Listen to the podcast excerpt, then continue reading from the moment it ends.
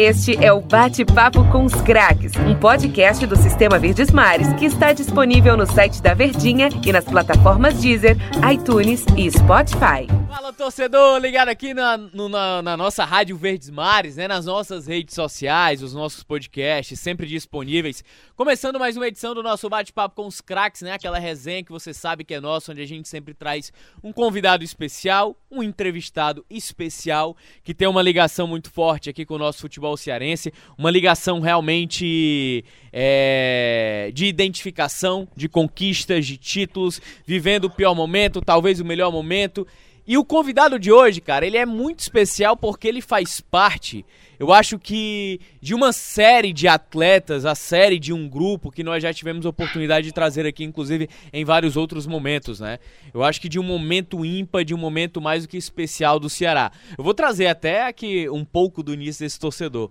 Torcedor 2009, grande acesso marcante depois de 16 anos retornando à Série A de Campeonato Brasileiro, você que acompanha o bate-papo com os craques, já recebemos inúmeros, eu acho que quase todo mundo que compôs aquele elenco vitorioso, aquele elenco que elevou o nível do Ceará e que foi fundamental para o processo de reconstrução. Se o Ceará hoje, 2021, é esse Ceará que a gente observa, ele começa lá atrás, começa em 2008, né? Desde que o Evandro Leitão assume o Ceará. Então, é sempre bom trazer essas experiências desses atletas, ex-atletas, treinadores, ex-treinadores aqui com a gente. Mas antes de apresentar o nosso convidado, torcedor que acompanha, não sei se ele vai, se ele já vai adivinhar quem é, mas apresentar aqui parceiro de entrevista. Denis, prazerzão, hein, cara? Mais uma, hein? Fala, Tom Alexandrino, um grande abraço para você, para todo mundo que tá ligado aqui no nosso bate-papo com os craques. A gente sempre traz grandes personagens do futebol cearense que passaram pelo futebol cearense.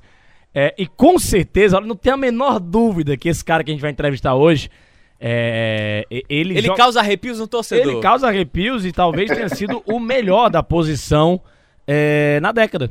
E eu falo isso sem a menor. Na verdade, talvez não, ele foi o melhor da posição. Pronto, eu tô dizendo isso.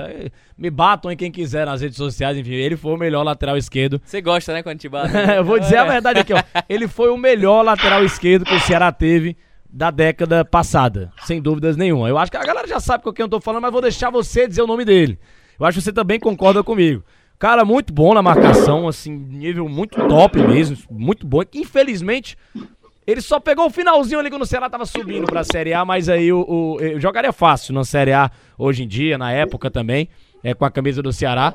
E, e, então ele, ele é, sem dúvida nenhuma, o melhor lateral esquerdo da década que o Ceará teve. Então vai ser um prazer entrevistá-lo. Acho que era ele que faltava naquele time do Ceará de 2009. A gente tentou muito tempo e só hoje está conseguindo. E, enfim, é, é um dos grandes personagens da história do, do Ceará e também do futebol cearense está certamente marcado na história. Vamos tentar relembrar aqui: Erivelton, Michel Guerreiro, João Marcos. Fala o time todo e não fala Heleno, ele. Heleno. Não conseguimos o Mota. Geraldo. O Mota é novela também, Geraldo já esteve Geraldo. aqui. É, o El... Boiadeiro. Boiadeiro teve. O Elton Amorim não esteve, ficou no quase. Que ele via do interior pro outro. Agora. É, o próprio Adilson também. Então, cara, foi muita gente. PC Guzmão também esteve aqui com Falta a gente. Falta só ele, todo mundo já sabe em casa. Falta só ele, um cara que a gente perseguia há muito tempo. Peraí, mas antes de falar dele no Ceará, vou passar só uma ficha corrida aqui. O cara foi campeão da Copa São Paulo de Futebol Júnior. O cara foi campeão da Copa do Brasil. O cara disputou Libertadores. Ô torcedor, lateral esquerdo, carequinha, Fábio Vidal. Que cortava pelo meio. É hora. Ô Vidal, seja bem-vindo aqui, cara. Nosso bate-papo com os craques. Prazerzão demais, meu irmão, te receber aqui no nosso programa, na nossa Rádio Verdes Mares. Cadeira cativa para você, tapete estendido. Você é um ídolo. Fala, galera. Fala, Tom. Fala, Denis. Para mim é um prazer poder estar falando com vocês. É, poder relembrar, né, algumas passagens minhas aí pelo, pelo mais querido. E eu, pô, não demorei muito né, em pensar em aceitar esse convite, até porque para mim também, quando eu, eu relembro isso aí na, nas conversas que eu tenho com alguns torcedores, com pessoas envolvidas com futebol cearense, para mim é, é uma lembrança muito gratificante que eu tenho. Ô Fábio, a gente tem, tem um hábito aqui dentro do, do nosso bate-papo com os craques, além de trazer. Acho que o grande momento que você viveu no Ceará, eu acho que todas as histórias, toda a resenha, é, Resenha é o que não falta, porque tem muita coisa que a gente já soube daquele grupo de 2009 que os bastidores eram demais. Tinha um jogador que adorava levar os, os shampoos e os sabonetes de hotéis para casa, adorava, bala de avião também, enfim. Mas antes a gente falar de fato sobre aquele Ceará, sobre aquele momento, acho que sobre a tua história que tu construiu, a gente sempre gosta de trazer o ser humano, Fábio Vidal, né? A origem dele no futebol, ali na, no finalzinho da década de 90, projetado pelo Paulista de Jundiaí, que eu acho que na época era Et Jundiaí para depois, posteriormente, se transformar em paulista. Como é que foi essa tua vida no futebol? Tu sempre quis ser jogador? Como é que foi essa tua trajetória de infância e adolescência até seguir a carreira de jogador? Então, Tom, na verdade, assim, é, para a gente era um pouco distante esse sonho, assim, né? É, diferente de hoje, mas na minha época eu vivia muito na rua, jogando bola, só sabia jogar bola. E minha mãe e meu pai trabalhavam fora, e eu estudava e assim que eu saía da escola, né, nossos amigos se juntavam e, e, e, vivia na rua jogando bola, brincando, né? Tudo que, que era possível naquela época. Só que acontece, é, aí eu começo a jogar no time do bairro ali, futebol, é, futsal, e um time da cidade, né, que já era federado, aquelas coisas todas, foi num torneio que foi feito ali, próximo de, do, bairro ali, e nos convida para poder começar no futsal lá com ele, jogar mais federado, tá? campeonato paulista, campeonato metropolitano, aquela coisa toda. Em seguida, eu, eu faço a transição para o campo, para o time da minha cidade, que é o Esporte Clube Primavera. É, é, aí eu falo que é justamente ali que eu já começo a, a, né, a vislumbrar alguma coisa. Mas assim, até então, é, foi quase aquela música do Zeca Pagodinho, né? É, deixa a vida me levar, a vida leva eu. Não tinha muito esse, esse desejo de ser jogador de futebol, porque eu achava que era uma coisa distante. A gente, quando, na minha, na minha geração, a gente tinha mais os caras como ídolo mesmo, né? Então a gente achava que era, é, pensava que era muito difícil. E aí, quando eu sou transferido para o Primavera, eu em seguida eu, eu tenho a oportunidade também, as coisas começou a acontecer muito rápido para mim, né? Eu com 16 anos, é, o Estevão Soares me lançou no profissional do, do, do Primavera, disputando uma Série B. E aí eu joguei poucos jogos ali na, no, no, profissional do Primavera e em seguida eu, aí eu fui vendido né, para o Paulista de Jundiaí, que na verdade, na época, não era nem Et nem Paulista. Quando eu chego no, no, em Jundiaí, o time chamava Lousando Paulista, que era o, o time do, do Pascoal Graziotto, que era daquela empresa né, de, de Lousando, e ele que havia adquirido a gestão do clube naquela época. E depois se transformou em Et Jundiaí, com a vinda da Parmalat, e posteriormente também Paulista de Jundiaí. E aí a carreira começou a, a, a deslanchar, né? Ô, ô, ô Fabio, é, antes mesmo de falar dessa carreira de futebol, né? Você falou que não tinha tanto a perspectiva, apesar de gostar muito. É, a tua infância, porque a gente sabe que jogador sempre tem essa ligação, né? O atleta de futebol. É, ele normalmente ele sai de um momento delicado e aí ele vê no futebol uma oportunidade de ajudar a família. Tua infância e adolescência, ela foi tranquila? Ou, ou ela foi ou ela foi como muitas histórias de atletas de futebol? Cara, assim, minha mãe, minha mãe trabalhava, meu pai trabalhava numa grande empresa, é, uma multinacional. É, a gente não tinha regalias, né? Mas não passava dificuldade. Então, assim, um, um dos motivos talvez que eu, eu não fosse a salvação da lavoura, né? Mas hoje tem muito isso, né? família deposita muita expectativa nos filhos é, dentro do futebol para que, que, venha realmente salvar a situação da, da família. Mas eu não, não, não, tinha essa, essa dificuldade porque eu também não vislumbrava, eu não tinha ideia de salário de jogador, até na minha geração não era tão é, exuberante como que é hoje, né? Questão de salários absurdos que a gente tem hoje. Então, assim, era um, era um mundo um pouco distante, né? O profissional. Mas quando as coisas começaram a acontecer, e ela aconteceu muito rápida para mim, então. E, e, mesmo assim, meu pai, aí meu pai aposentou também, aquela coisa, eu, não é que eu, eu não ganhava muito para ter que ajudar em casa, assim, meu pai nunca me cobrou também, aquela coisa de, de ter que ajudar, aquelas coisas todas assim. Eu ajudava porque, a partir do momento que eu, que eu comecei a ganhar um pouquinho, eu ajudava porque eu, eu sentia no coração e como gratidão mesmo, e até é, tinha que ajudar em casa, entendeu? Mas não, não, não tinha isso isso que a gente vê hoje, né? Hoje isso potencializou ainda mais em relação à criança estar tá dentro do futebol, inserida dentro do futebol, para de repente estar tá podendo mudar a história da vida da família, né? Ô Fábio, em relação ao futebol, assim, até, até quando você começou, é, quem foi tua grande inspiração na lateral esquerda? Quem foi que te ajudou para você começar no futebol? E por que a paixão de ser um lateral esquerdo? É engraçado, até porque quando eu começo no, no, no, no campo, que eu faço a transição, na verdade, é, eu venho como atacante, né? Como, na verdade, hoje é um extremo, hoje é um ponta, um antigo ponta, né? E eu inicio no campo como ponta, porque eu vinha do salão, eu tinha... era um pouco rápido, né, na época. Depois, aí, quando eu passei pelo Ceará, eu já estava mais gastado, um pouquinho mais cansado, estava mais lento. Mas quando eu, eu faço a transição para o campo, eu, eu, eu venho pô, com, com, toda a saúde, né, de, de, um jovem. E eu comecei no ataque. Só que acontece, num treino faltou o lateral esquerdo. E aí o treinador na época do, da base me puxou ali para quebrar um galho. E no outro dia ele faltou também. E eu fui novo no, na lateral e ele acabou do, parando de jogar. Eu nem lembro na época quem que era o lateral esquerdo. E eu acabei ficando ali na posição. E eu, eu acabei ficando porque eu era mais novo, mas eu cumpria a função ali de lateral, né? Então, eu, por exemplo, eu era juvenil, só que eu, eu já jogava no júnior, né? Nessa época, assim.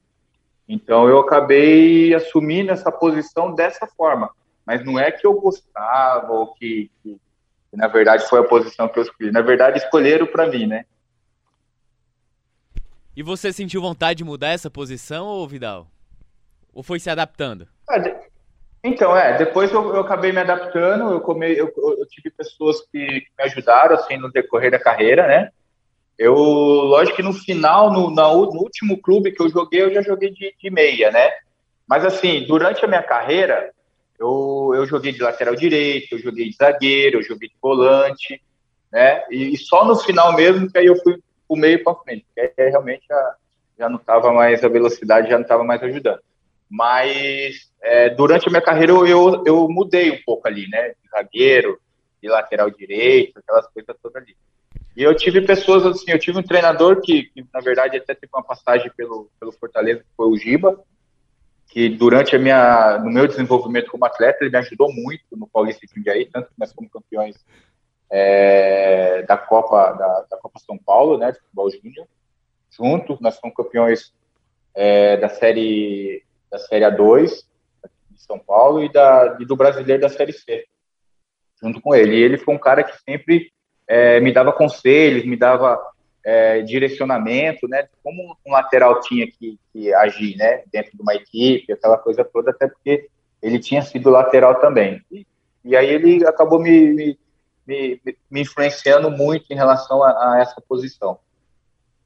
O, o Fábio, é, eu acho que o grande ponto né, do, do atleta de futebol é de quem sonha, eu acho que naquele momento.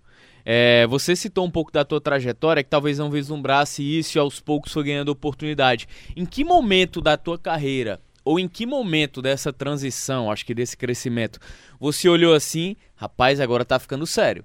Agora a é. chance, a oportunidade de me tornar jogador de futebol, ela tá cada vez mais real. Eu vou mergulhar eu vou investir nisso aqui. Em que momento aconteceu isso? É, é na verdade, quando eu, eu, eu, sou transferido, né, o Paulista vai lá e dá tuba e acaba comprando os direitos né, do meu passe, na época ainda, né, eu, eu sou transferido para o Paulista de Jundiaí, na época Lozano, eu, eu chego em Jundiaí e começo, eu, eu, apesar de ter a idade de, de juvenil ali, com Júnior ali, fazer parte desse, né, eu, eu participava do treino do profissional, do, do Paulista, né? E no treino do profissional, é, já tinha o Toninho Cerezo, já tinha o Edu Lima, já tinha alguns jogadores é, renomados, né? Então, assim, e aí aquilo me fez falar assim, pô, de repente os caras não são tão diferentes, né? De repente não é, não é coisa de outro mundo. E aí acontece uma coisa que hoje eu, né, de repente, né, aconteceu uma coisa comigo assim que, que, que, me marcou muito, que foi o, que é o fato de eu ter parado de estudar, né? Por que, que eu digo que me, me marcou muito? Porque aí, aí ali realmente foi um marco na minha vida. Eu falei, eu abri mão dos estudos para ser jogador de futebol. E aí é, eu, eu falo muito isso hoje em palestra, em curso que eu, eu falo, né? E foi a pior decisão da minha vida, né? Então, assim, para quem sonha em ser jogador de futebol, eu, eu falo que a criança que, que não quer estudar é um erro muito grande, né? Em relação a isso. Até porque, assim, eu ainda, graças a Deus, Deus me abençoou de ter uma carreira, né? Consegui jogar em grandes clubes do Brasil, consegui conquistar grandes é, vitórias, né? Mas existe aquelas também que não conseguem. Então, assim, por que, que eu digo assim também como formar? Chegou num determinado momento do, da minha carreira que eu, eu senti vontade de parar, de desistir. Só que eu olhei para trás e falei, meu, eu parei de estudar lá atrás. O que, que eu vou fazer agora? Então, eu tinha que engolir, eu tive que engolir muito sapo, né? Aguentar muitas coisas para seguir em frente. Então, porque eu, na verdade, havia parado de estudar. Se eu tivesse conciliado o estudo, talvez eu teria, em um determinado momento, é, é, decidido por parar. Mas, é, a partir daquele momento ali do, do Paulista de Jundiaí, que as coisas começou a, a, realmente... Aí, aí sim eu comecei a sonhar em ser um jogador profissional de futebol. Ô, ô Fábio, você está muito no começo da, da, da carreira e a questão de, de, de, de, futebol e tal, e você fala bem, né? Tem uma, uma, boa, uma boa oratória, sempre, sempre foi uma característica sua, assim, essa, essa questão de, de, de liderança, de saber se comunicar também com os seus treinadores ao longo de toda a sua carreira, com os grupos, jogadores. Eu não me recordo de nenhum incidente assim com o Fábio Vidal, é, quando passou aqui pelo Ceará, de, de, de, ser um atleta indisciplinado ou algo do tipo. Muito pelo contrário, você era, você era um grande profissional. Da onde vem essa tua índole de, de nunca ter tido nenhum problema sério assim com nenhum treinador, nenhum, nenhum dirigente, nem torcedor? Cara, eu. Só desculpa aí um pouco o barulho, peraí. Não, tranquilo, tranquilo. Dá, dá pra te ouvir é, direitinho. Tá... Dá pra te ouvir direitinho. Tá dando pra ouvir? Dá, dá. Então, Dani, na verdade, na verdade é assim, ó. É, é logo que isso, isso a gente conquista com, com a experiência, né? E, e, vendo os jogadores durante a nossa carreira. Eu, via, eu tive a oportunidade de jogar com grandes jogadores, né? E, e, e, aí eu ficava olhando eles falando, né? Se posicionando. Eu falei, meu, que bacana, um dia eu queria ser assim. Mas é, alguns grupos, alguns times de futebol, é, tem treinadores que eles vêm e eles não dão a oportunidade dos jovens falar, né, de se posicionar. Só que, por, por outro lado, existem treinadores que eles estimulam né, os, jovens a falar, a se posicionar, e isso traz uma, um conteúdo muito bacana para eles. Mas, além disso, é, eu, eu, eu, realmente eu nunca tive problema assim, com treinador nenhum.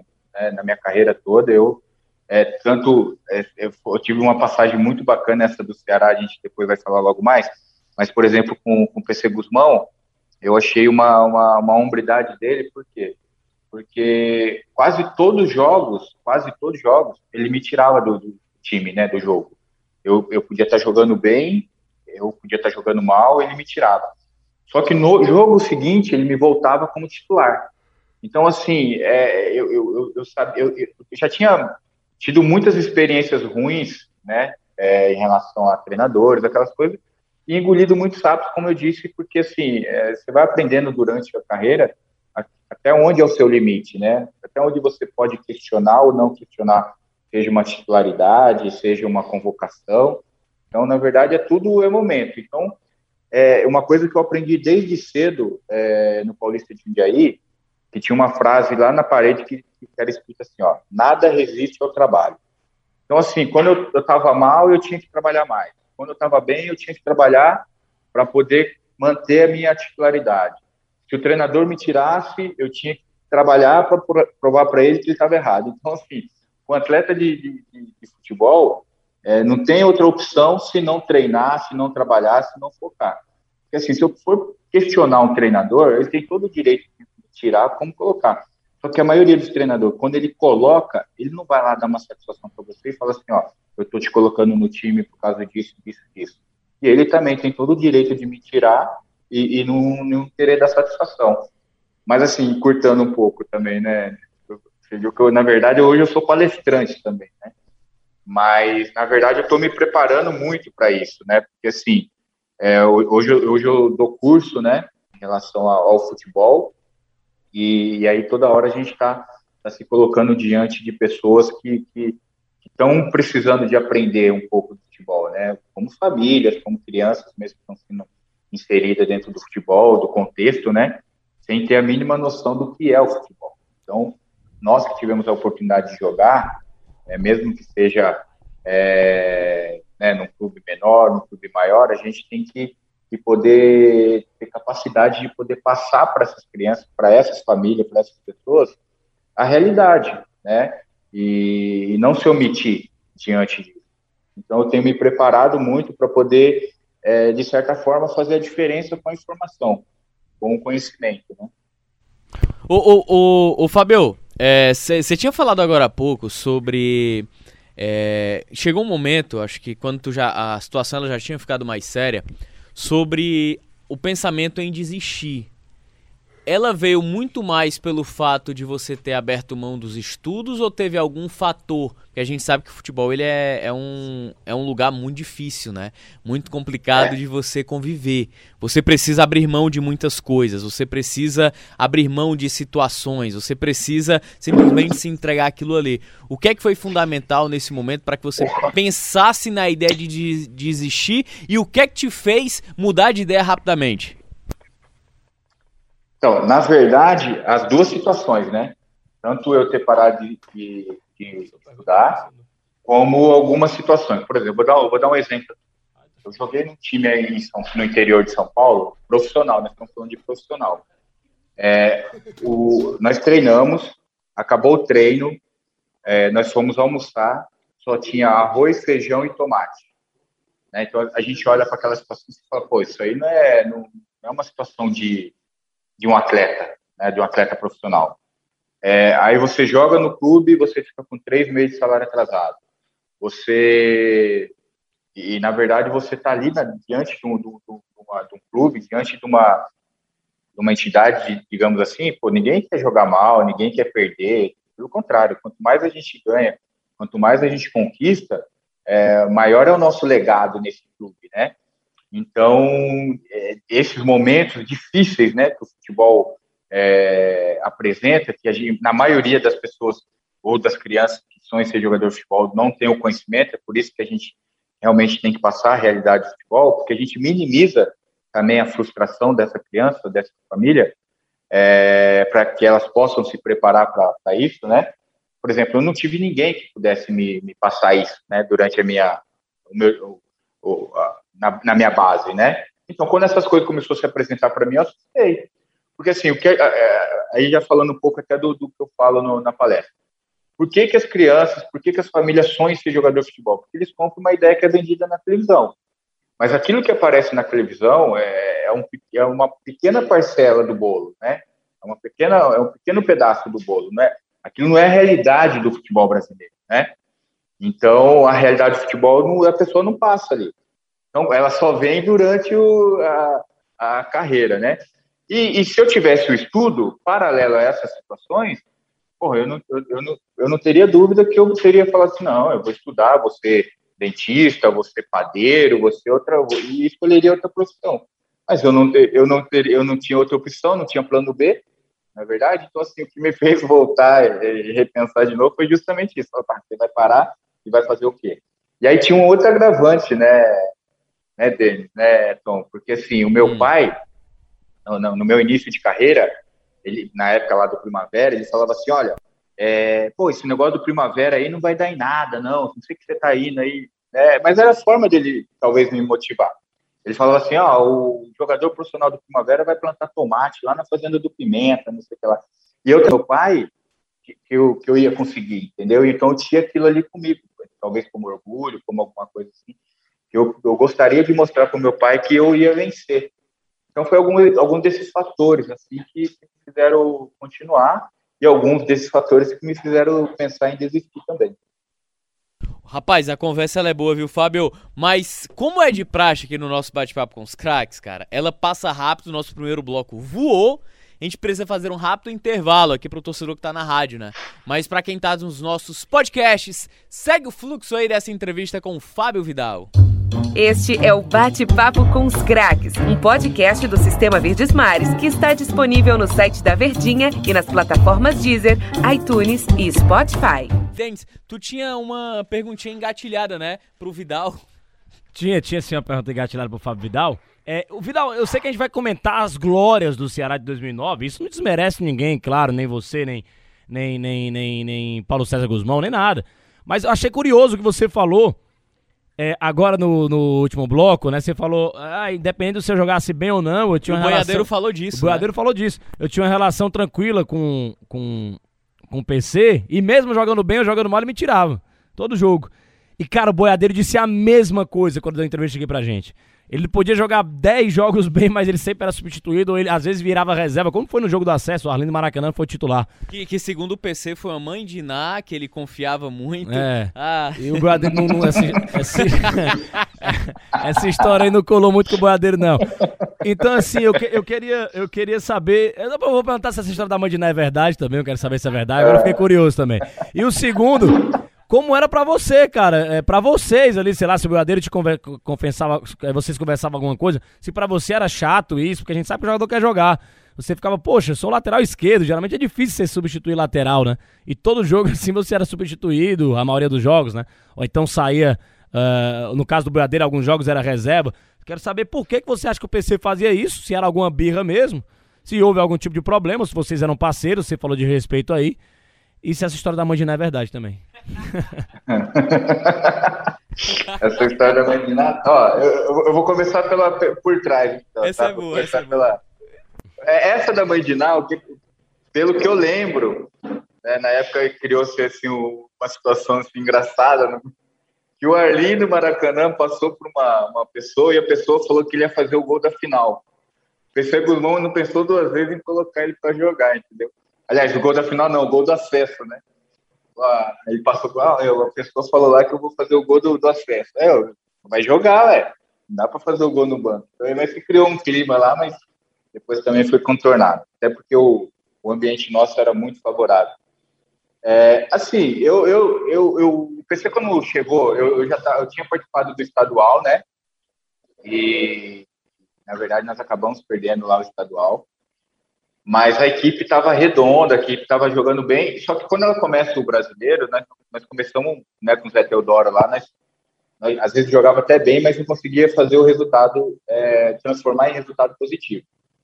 E, e, quando o PC Guzmão chega, ele chega e traz dois laterais esquerdos, né? Um era o Jorge Henrique e hoje, e o outro é o Fernandes, né? Dois laterais, Thiago Fernandes. Então, o que acontece? É, ele tinha todo o direito também de chegar e já tirar eu né, do, do, time titular e colocar o Jorge Henrique, mas ele não fez isso. Né? Então, assim, mas por outro lado, ele sempre me tirava e colocava ele. Então, assim, do mesmo jeito que eu entendia que ele poderia ter feito, de ter me tirado e não fez, ele tem todo o direito de, durante a partida, ele me tirar.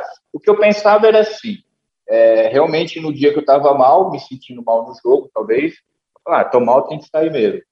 E, e no dia que eu estava bem, eu pensava, ah, já fiz a minha parte, vou descansar agora. Ô Fábio, é, já que a gente está falando de Ceará, né? Já que a gente entrou no assunto Ceará, vamos começar aqui pelo Vozão. É, você teve uma passagem em 2002, inclusive você foi campeão estadual naquele ano. Como é que foi essa tua vinda? Quem foi que te trouxe naquele primeiro momento? E aí você chegou em duas situações distintas, né? Que aí a gente vai chegar mais à frente. Um 2002 e seis anos depois você retorna ao Ceará também. Mas me fala sobre essa vinda pela primeira vez em 2002. É verdade. O, em 2002, na verdade, é, tava, eu estava no Paulista, né? E, e aí foi pedido uma contratação. Aí fizeram um pacote aqui em São Paulo, né? Você que tava, foi eu, Kleber, Wagner Mancini, Os famosos Renato pacotes, Kleber, né, né, na verdade. É, o Magrão, né, o goleiro Magrão, aí, só que aí quando nós chegamos, nós chegamos, o, o Dário chegou também, e aí eu lembro que eles queriam a contratação do Evandro, o Chaveirinho, que na época estava na Portuguesa, acabou indo para o Brasiliense, e, e, e, na verdade nós chegamos no, no clube em 2002 justamente para quebrar uma hegemonia de para ser tricampeão, né? Para tirar isso, né? Até porque o, o Fortaleza nunca tinha sido tricampeão até então. E, e aí nós montamos um time, né? E acabou dando liga também. Tivemos muito, muito, muita dificuldade durante a competição, até porque foi um ano de Copa também, né? E aí teve que achatar o campeonato. Nós acabamos tendo jogos de, de terça, quinta e domingo, né, durante é, para poder terminar o campeonato, até para não, não estender um pouco durante o campeonato brasileiro. Mas assim, foi mais ou menos assim a forma como eu cheguei da primeira vez. Eu assustei, até porque eu já havia tido uma passagem pelo Curitiba, né, um time de torcida também, mas eu te confesso que nunca tinha visto uma torcida é, igual a do Ceará.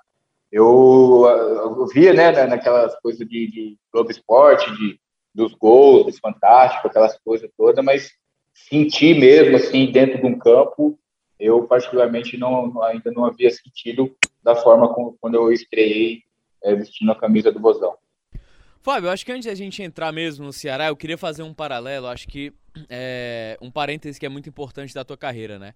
O clube que te revelou, o clube que te projetou para o futebol, foi também o clube onde você conquistou o maior título da sua carreira e o maior título também da história do clube, né? Pelo Paulista de Jundiaí, inclusive com o próprio Wagner Mancini, Anderson Batatais também. Dema, tinha um zagueiro chamado Dema, Exatamente. né? Exatamente. É, o Hever, se eu não me engano, ele estava iniciando a carreira tava, também. Tava. Então, foi campeão da Copa do Brasil. O, o goleiro, cara. se eu não me engano, era o Vitor, não era não?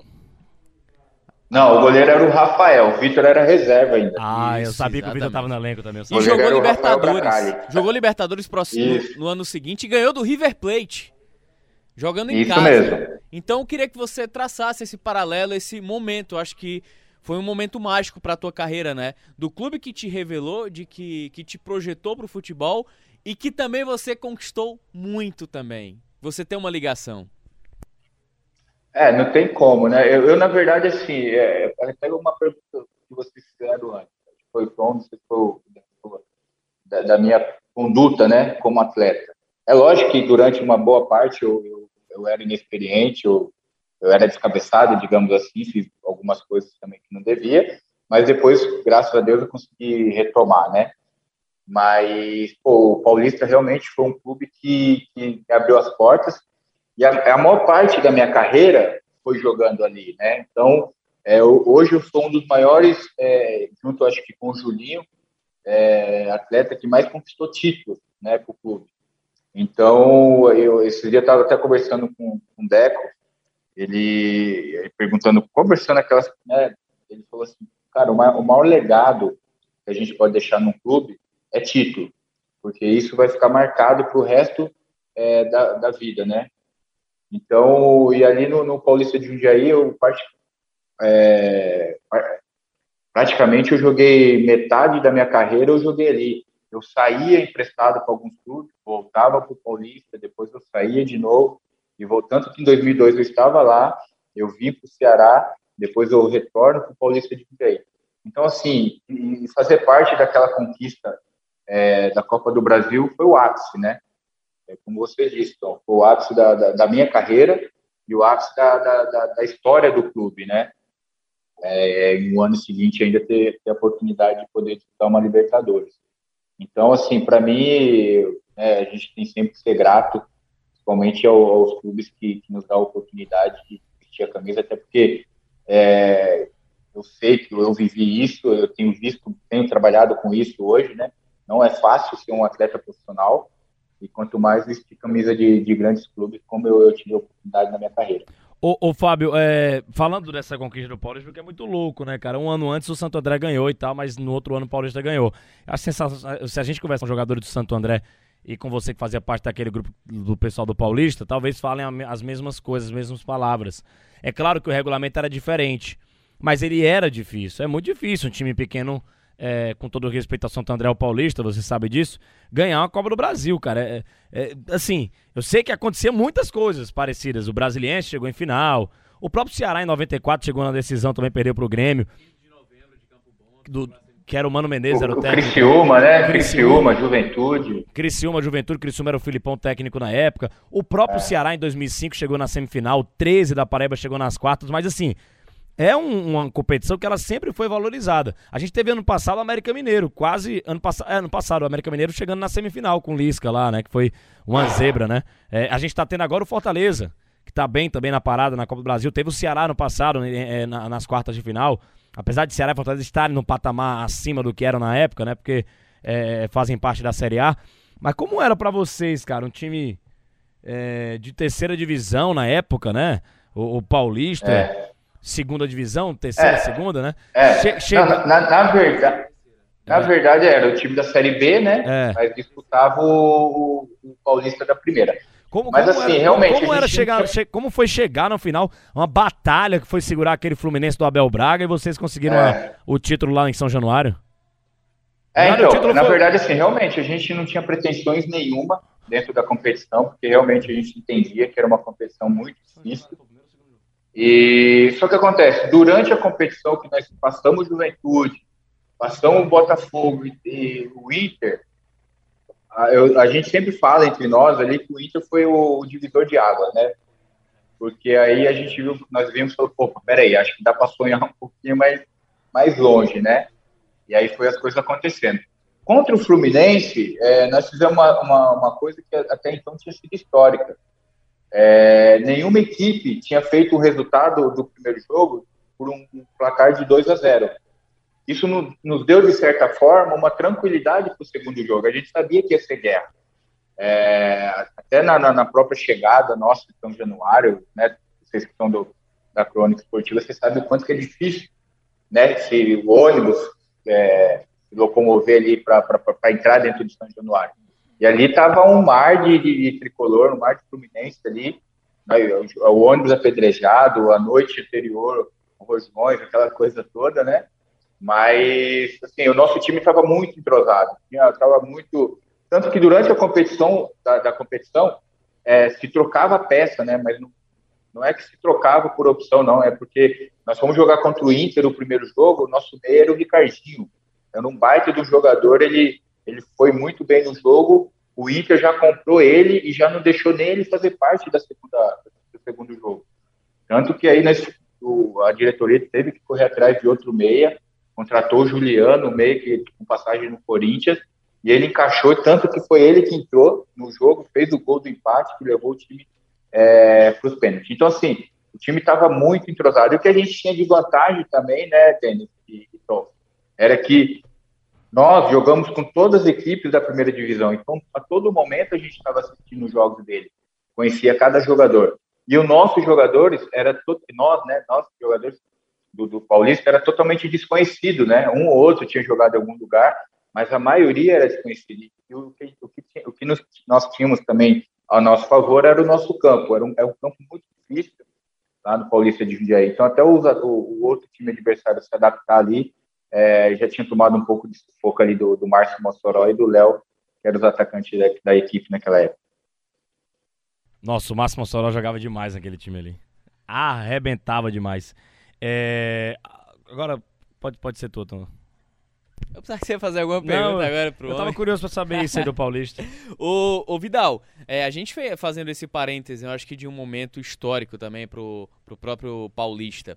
Eu queria saber, rapidinho aqui, qual é a sensação de jogar uma taça Libertadores da América pro jogador de futebol, pra um clube que naquele momento tinha se. Não sabia nem o que era isso. É, rapaz. É a primeira vez. Qual é a sensação pro atleta de futebol e para um clube pela primeira vez disputar uma Libertadores e ter conseguido uma história, uma histórica vitória sobre o River Plate?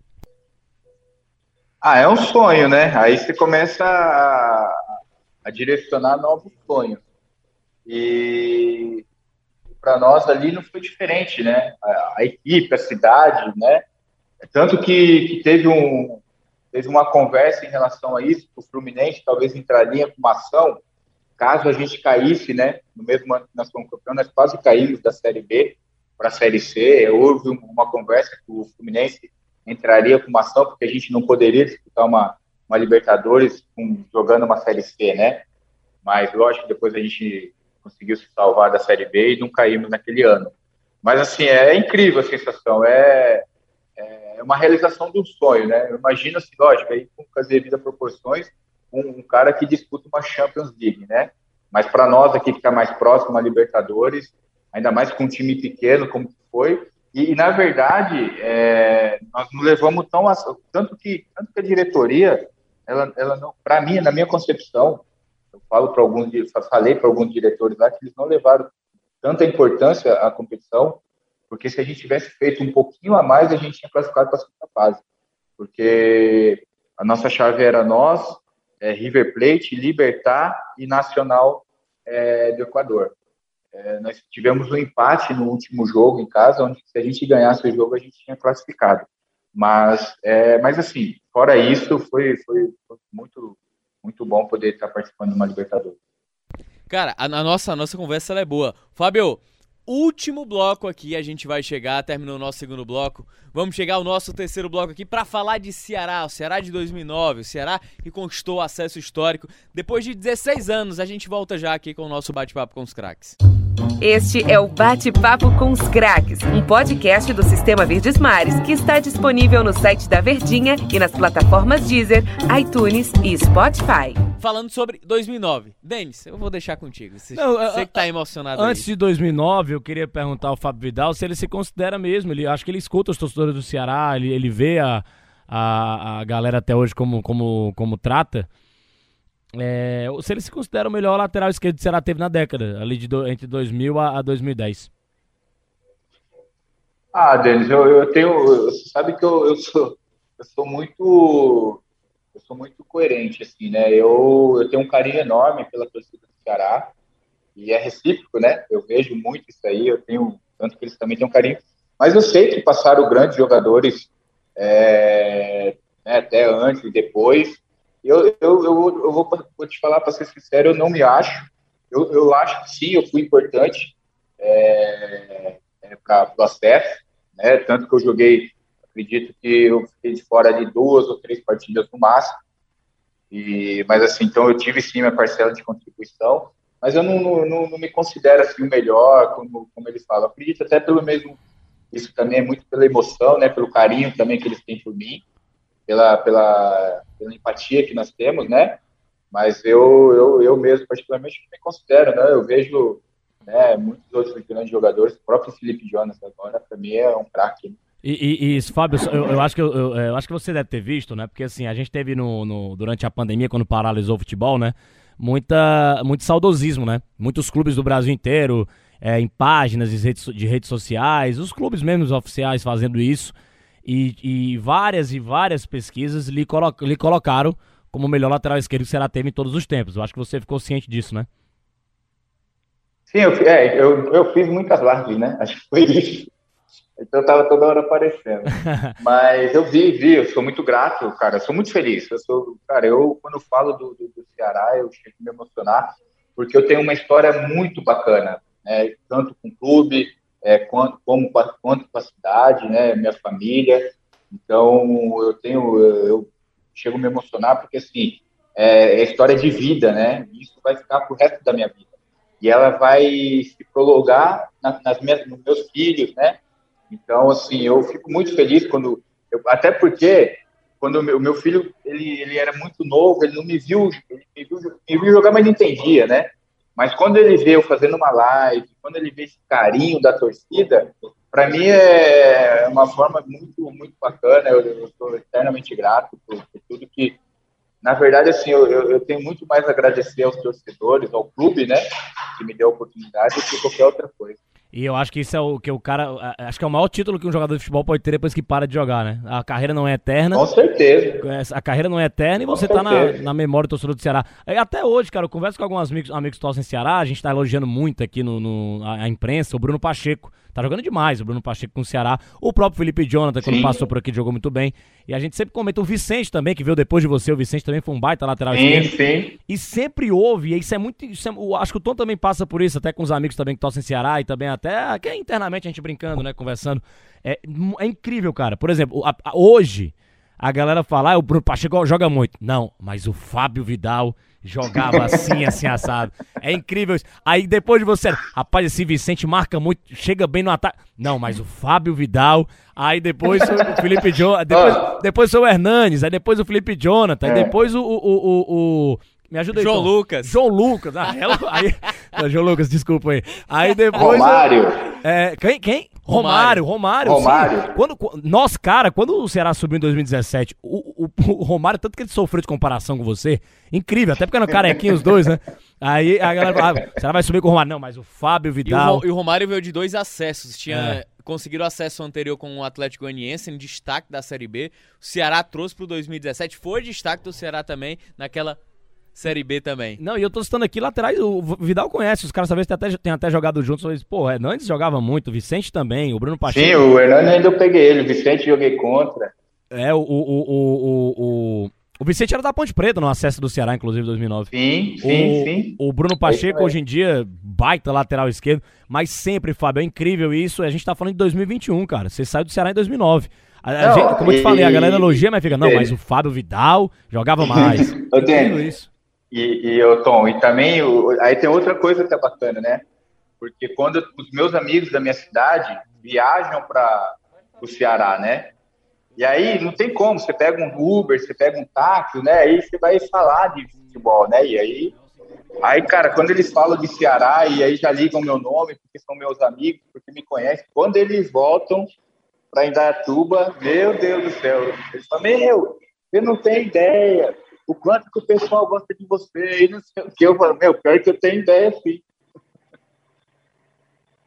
O, o, o Fábio, eu queria te perguntar, cara, é, é algo que, que a gente sempre conversou e quando a gente sabe os bastidores, a gente entende algumas situações. Aquele grupo do Ceará de 2009, ele era muito unido, né?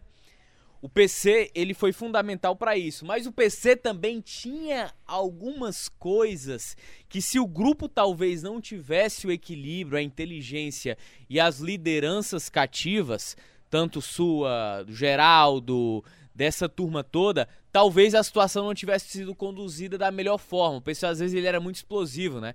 Inclusive conversando com o Jurandir Júnior em outro momento, ele nos revelou que teve um jogo que o Ceará levou uma sapatada do Atlético Goianiense, estava quase na rabeira para conseguir o acesso, e o PC tinha tido uma frustração no início da temporada no Atlético. E o vestiário, o PC soltou os cachorros, porque ele estava magoado com o Atlético, aquela coisa de ego de treinador que existe, né?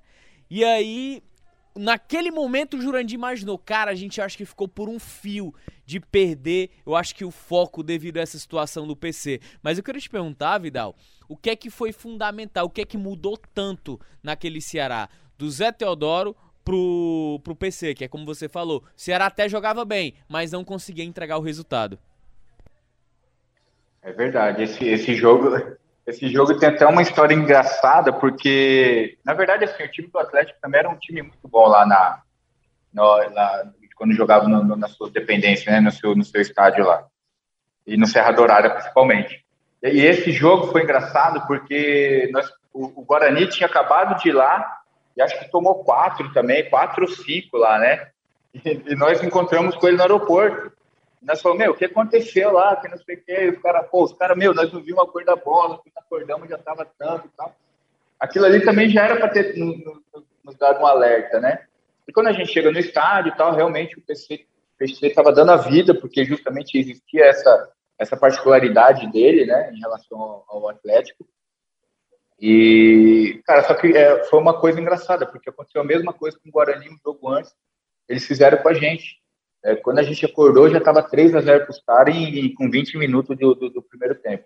Lógico, aí o PC é, explodiu, né? Estourou ali, mas o próprio, o próprio Jurandir também é, foi muito, foi fundamental né, naquele momento e tal, não tinha nada, tava nada perdido. Mas assim, eu acho que, é, cara, nós, nós, nós acabamos, nós sofremos muito naquele momento que, que as, os resultados não vinham, né?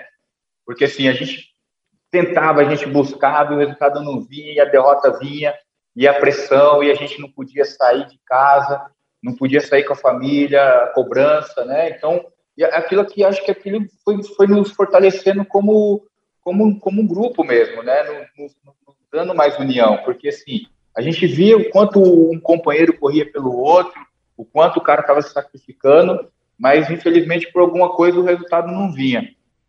E, e aí acho que a, a, forma com que o PC Guzmão, na verdade, colocou o time, acho que na verdade ele só trocou uma peça, né? Ele, ele encaixou o Heleno ali, dando mais liberdade pra, tanto para o boiadeiro, eu segurava mais, até porque o boiadeiro tinha, era mais novo, tinha que correr mesmo. E na verdade o boiadeiro era, era praticamente um atacante no nosso time. Mas, então, assim, eu, eu acredito que, que, que essa diferença de, do, do, do Zé pro, para o PC foi essa peça que foi fundamental, que foi o Heleno. mas eu acho que tudo aquilo que o, que o, que o, que o Zé Teodoro fez, a gente não pode também menosprezar, porque ele também fez com que realmente a gente pudesse, é, a cada dia, a cada jogo, se unir mais, se fechar e correr um pelo outro. Então, assim, aquele time de 99, o que a gente mais é, o que a gente mais exalta é que não tinha vaidade. Então, se tivesse jogando eu, o Jorge Henrique estaria torcendo por mim, o Thiago Fernandes estaria torcendo por mim. Se estivesse jogando o Jorge, eu estaria torcendo para ele, o próprio Fernando, o Thiago. Então, assim, o boiadeiro com, com, com o Arlindo Maracanã, o próprio é, Anderson com, com o Fabrício, é, com o Erivelto. Né? Então, o nosso time não tinha vaidade. Eu acho que isso aí foi fundamental. O, o, o, o, assim. o, o, Fábio, vou deixar a última pra ti, viu, Denis? É, eu, a gente já ouviu muitas resenhas aqui daquele grupo, né? Eu acho que. É, futebol, futebol, cara. Não, o, o campo, ele depende do vestiário. Se você não tiver um bom vestiário, esquece o campo. Você precisa ter um grande vestiário para poder o campo e as coisas funcionarem, fluírem de uma maneira correta. E a gente já ouviu muita história aqui, cara. Teve a história do dente quebrado do Elton Amorim. Teve a história dos sabonetes que o que o Helena adorava. Teve a história da brincadeira do percentual de gordura que inventaram com o Helena, o Helena ficou doido. Teve a história do bingo, da bandeira com Mota, que o Mota ficou vermelho, que quase explode. Eu queria saber, Fábio, se você tem alguma, se você lembra, né? Alguma outra resenha aqui desse grupo ao longo desse tempo, dessa campanha, que talvez você lembre e possa compartilhar aqui com a gente? Entre tantas que a gente já ouviu. A, a do boiadeiro ninguém contou. Não sei, qual foi? qual delas, né? É, rapaz, contou é, muita resenha. A história tem a história. A, a, mais engraçada que eu acho é a história do, do, do, Acho que foi do bingo, foi da reunião de vocês. Que Não, o Geraldo combinou, Geraldo combinou com o boiadeiro e tal de de, de ele ganhar a bandeira do Ceará. E o Mota era muito fã. Cara, essa história é genial. É e o Mota é fanático. O Mota é ídolo do Ceará e torcedor do Ceará. E o Boadeiro falou: não quero essa, não quero essa bandeira, não. Jogou no chão e aí o Mota ficou uma fera. E tudo combinado entre vocês, né? Não, essa foi a melhor mesmo. Cara, mas a, a, a que eu tenho do boiadeiro, a gente deu risada, a gente dava risada no. Por quê? Porque a gente falava que o boiadeiro, ele morava, a, a, sogra do boiadeiro veio morar com ele, né? na capital. E, e, na verdade, quem falava quem morava com quem era o boiadeiro, porque a sogra mandava nele, né? Então, aí o, o Geraldo pegava no pé dele, e aí, já foi comprar charuto pra sua sogra, não sei o quê, PVP, aí ele pô, a sogra dele é aquela que, que fuma charuto. Cara, o, e o boiadeiro um dia, ele pegaram ele no, no ele morava acho que é, é, é, Boi na Brasa ou Boi Branco, uma churrascaria que tem, tinha ali no. Atrás ali do. do perto do Alteota. Eu, não, eu sei que o boiadeiro morava bem perto. O Boi Preto. Onde que, boi Preto, isso aí. Boi Preto, era. E aí ele, ele morava no apartamento de frente, só que tinha que dar uma volta para poder chegar no, na churrascaria, né? E disse que o, o boiadeiro saiu com a, com a, com a esposa dele e, e, e, do apartamento dele dava para ver bem a entrada da, da churrascaria, tá? E pegaram eles do, ele e a esposa agachadinho assim, ó, no muro, passando atrás do muro assim, se escondendo da, da, da, do apartamento dele para a sogra não ver, que eles deixaram ela comendo miojo e ele foi na churrascaria com a esposa. Rapaz, mas o bicho, o pessoal pegou no pé dele, velho. Você deixou a, a, a véia com miojo e foi, foi comer carne com a sua esposa? Pô, leva a sogra. Ela, ela come muito, ela come muito. Ô, ô, ô, ô, Vidal, em relação a, a, a, a Eu acho que é, a gente sempre gosta de ter esse depoimento dos jogadores. É, a campanha toda, todo mundo já sabe. Você lembra também, contou algumas coisas aqui pra gente, as reações do Ceará e tudo mais. É, a união que vocês tinham para levar o Ceará para o grande patamar que, se hoje ele tá na Série A quatro anos seguidos, vocês começaram isso lá em 2009. É, mas quando vocês chegaram, é lógico que você sempre soube a força da torcida do Ceará, né? Você jogou em 2002, enfim, você sabe disso. 2008, 2009. Mas ver o torcedor do Ceará feliz, receber vocês no aeroporto, lotar a capital, pintar a capital de preto e branco, é um carnaval fora de época total. Como é que o Fábio Vidal, já experiente naquela época, e, e, e, e imaginava que a torcida do Ceará tinha aquele poder todo de causar aquele, aquela euforia, aquela loucura nas ruas da cidade, ô Fábio Vidal? É, isso, isso emociona, né? Porque, na verdade, na noite anterior é, da partida contra a Ponte Preta, o PC reuniu os atletas né, em círculo e, e falou para todo mundo falar. Aí ele falou, um por um começou a falar, né? Uns falando de dificuldade, né, financeira, né, é, comprometimento com o clube, outros falando de família, né, por que, que merecia ser campeão, por que merecia o acesso, não sei o que, tal, todo, todo mundo falando, muitas pessoas chorando ali, né, até sentindo a dor do, do companheiro, tal, um momento. Cara, eu lembro até hoje a fala do a fala do Sérgio Alves, né? Ele ele falou assim, meu, vocês não vocês não estão entendendo. O negócio é o seguinte: se a gente ganhar, se a gente ganhar o jogo aqui, vocês vão ver o que aquela torcida vai fazer quando a gente voltar. Vocês não, vocês não têm ideia. Eu, aí ele falava assim: eu, eu, eu sei a força da torcida, eu sei o que é. Ganha o jogo aqui amanhã pra vocês verem, cara. É sensacional. E aí, essas coisas de relembrar é muito bacana, porque eu lembro que quando, quando a gente, o, o avião ainda estava no ar ainda, né?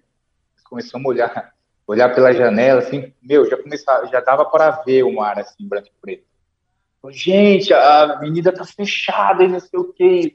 Cara, e nós dentro do eufórico dentro do avião, e depois para subir nos carros alegóricos, o pessoal na grade, eu falei, meu, é um sentimento, é um, é um momento, assim, Tom e Denis, que, e até os amigos que estão ouvindo, né, que vão participar, que, cara, eu dou, eu dou graças a Deus por ele ter permitido é, que eu vivenciasse isso, sabe? Porque por mais que eu ache palavra para tentar explicar isso aqui para vocês, eu nunca vou achar, né? Eu nunca vou conseguir. Pessoas correndo, eu, eu lembro, eu lembro de pessoa correu com, com, a gente, acho que mais de 4 quilômetros atrás do carro, né? Grudado no caminhão. Eu, meu, só, só, só Deus para explicar esse amor que essa torcida tem e o que nós vivenciamos, né? Aquilo ali. Cara, eu sou muito grato por tudo que, que eu passei e vivenciei aí no, no Ceará.